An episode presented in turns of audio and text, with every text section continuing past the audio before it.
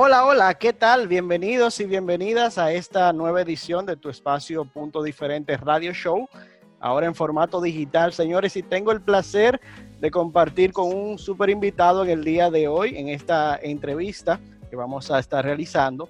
Y este invitado, pues, es uno de los más queridos en el programa, hay que decirlo. Y realmente se ha caracterizado porque él ha sido propulsor de un estilo de humor muy diferente en la República Dominicana y es el stand-up comedy. Está con nosotros Carlos Sánchez, bienvenido. ¿Cómo, ¿Cómo están todos por allá en este nuevo formato digital? Ya yo he participado un par de veces con ustedes, pero este formato digital está muy chulo. Esto es para YouTube y ¿dónde más se está viendo esto? Bueno, estamos, en, escuchando. estamos en YouTube y estamos en la plataforma de, de Spotify y o sea, en el futuro trabajando para eso también. Buenísimo, buenísimo. Bueno, pues gracias, Víctor. Aquí estamos a la orden de nuevo. Cuéntame, ¿qué, ¿cómo te trata Doña Kobe? Bueno, Carlos, eh, eso te iba a preguntar yo a ti, porque realmente hemos visto que tú le has sacado partido a la cuarentena. No sé si, si es una percepción mía o, o es así. un poco, un poco, le he sacado partido, sí, la verdad, pero no ha sido fácil, ha sido un proceso bastante difícil, bastante complejo, pero al final, el, óyeme, esto es un nuevo despertar, esto es darte cuenta que lo que la vida te trae a veces es muy diferente de tus planes y tus proyecciones y, tu, y tus metas, y tú tienes que adaptarte. Eh, no puedes ir en contra de la vida. A veces, y en este caso, la vida te está llevando bien forzado eh, en un camino muy diferente del que casi todos teníamos. ¿Cómo surgió el, el, asunto? Pues vamos a empezar desde de adelante hacia atrás. ¿Cómo surgió el, el asunto del de, el Coronavirus Challenge? ¿Cómo surgió eso? Eso surgió, yo me, esto empezó, si no me equivoco, el 13 de marzo, viernes 13 de marzo. Eh, y fue porque ya mi esposa, que es médico, ya nosotros sabíamos lo que venía y de hecho nosotros mandamos a, los empleados para su casa. Eh, nosotros tenemos una oficina y antes de que mandaran la cuarentena ya nosotros cerramos la oficina. Nosotros sabíamos que eso era lo que iba a pasar. La cerramos como una semana antes. Y entonces en ese caso pues yo dije, bueno, yo no sé hasta cuándo esto mejorará, pero mientras tanto yo voy a hacer un pequeño aporte porque yo sé que la gente va a estar en su casa trancada, aburrida, triste, preocupada, deprimida entonces, más que darle un show, que la gente tenga un momento de, un par de horas de risas, yo creo que es mejor darle como, como, como pastillitas, como pequeña dosis de, ¡pum!, un chiste diario. Y así es, 30 segundos, un minuto y ya. Y eh, yo creo que ha tenido un bonito resultado porque, bueno, todas las noches a todos los chistes le va muy bien, incluso los chistes que la gente dice que son malos. Pero ya llevamos 153 chistes. La gente me usa a mí como referencia para saber cuánto tiempo tenemos en cuarentena. Ya lo sabe, ya lo sabe. ¿Cuántos días van? Vamos a ver el Instagram de Carlos Sánchez. Yo digo, Coronavirus Challenge, día 153. Ahí está, ya tenemos cinco meses. Ya lo Entonces, eh, sí, ha sido ese el proceso y a la gente le ha gustado. Yo ah, se me ocurrió sin darle mucha mente y la cosa resultó. Muy bien, Carlos. También he visto que a, raíz de la cuarentena han surgido nuevas modalidades de hacer humor. Por ejemplo, hemos sabido de, profesionales de la comedia como tú que trabajan eh, a través de Zoom. ¿Cómo hacen eso? ¿Cómo ha sido la experiencia de trabajar por Zoom y hacer ese tipo de, humor digital ahora? Mira, la experiencia no ha sido fácil. Eh, la, primera vez o las primeras dos veces te confieso que lo odié porque es algo completamente opuesto a lo que cualquier comediante del mundo siempre ha querido. Por ejemplo, muchos comediantes eh, te dicen que no hacen rutinas en televisión. Muchas veces cuando te invitan a programas de televisión te dicen, hazte una rutina. Hay muchos comediantes que te dicen, yo no la hago porque, porque no tienen público, lo que tienen son un par de camarógrafos y ya. Entonces tú no tienes esa alma de la risa de la gente.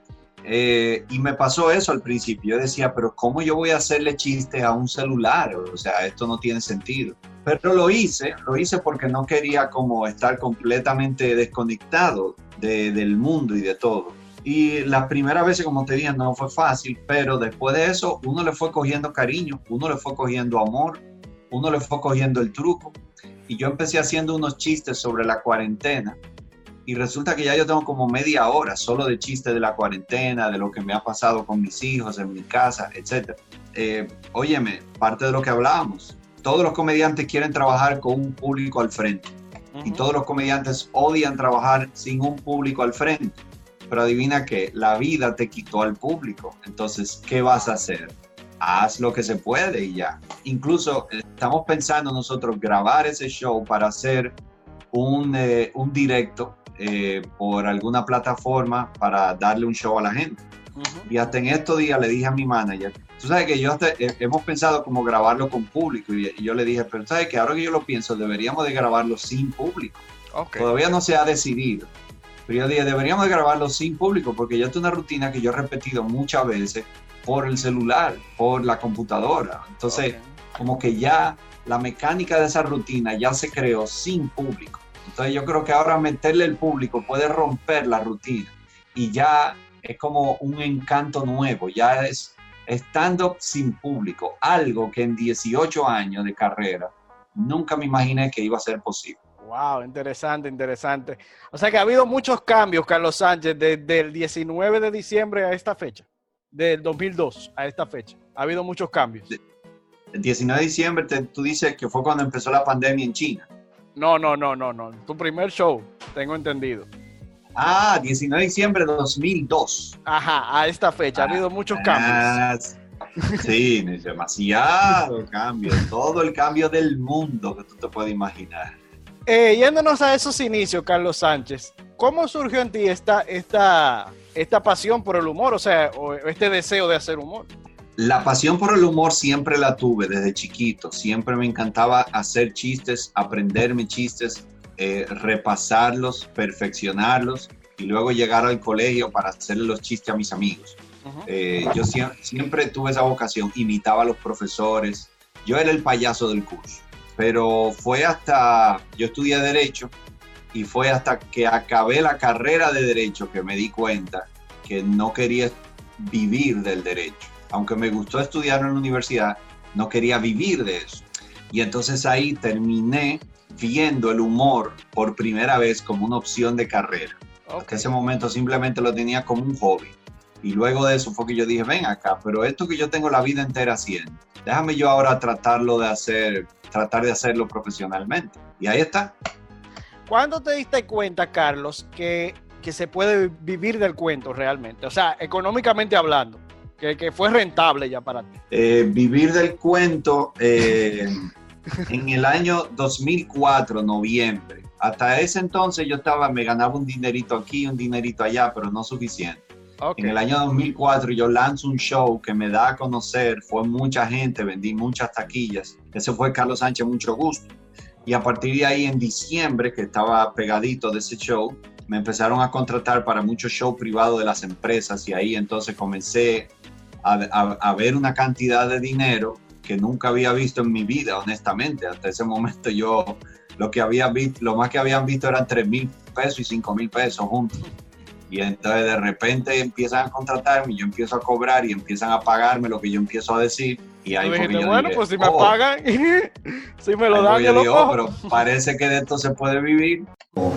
Como Sócrates, Sócrates fue un sabio porque dijo, yo solo sé que no sé nada. Y ya.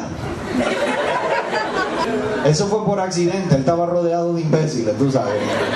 Y los imbéciles filosofando. Si yo opino que la Tierra es cuadrada, es el centro del universo, está revestida de miel y azúcar para que los dioses endulcen el café. Muy bien, muy bien. Un monte, muy bien, muy bueno, muy bueno, como siempre, muy bueno. A ver, el siguiente, a ver, ese le toca a usted. Y Sócrates, no, no, yo, yo no sé nada. Aquí hay algo. No, mano, oye, oye, yo solo sé que no sé nada. Me suena más completo ahora. Más, bien, ahora suena más No, no, yo, yo, yo ni pensé en esto, te estoy diciendo. Sabiduría natural. Es un genio, un sabio. Y él no escribía nada, tampoco se sabe. Todo lo que se sabe de Sócrates fue por lo que escribió Platón, Aristóteles y Genofonte. Pero él también dijo, conócete a ti mismo. Esa fue su otra gran enseñanza. Conócete a ti mismo. Tuvo que haber sido muy confuso para sus alumnos, que esa sea su enseñanza básica. ¿sabes? Conócete a ti mismo y yo solo sé que no sé nada. Sí, porque venían jóvenes sedientos de, de sabiduría, ¿no? Sócrates, enséñanos algo, queremos aprender. Venga, venga. Conócete a ti mismo. ¡Wow! Tigre un monstruo, ¿eh? ¿Viste? Te dije, de bueno. ¿Qué más? No, no sé nada. Y así es.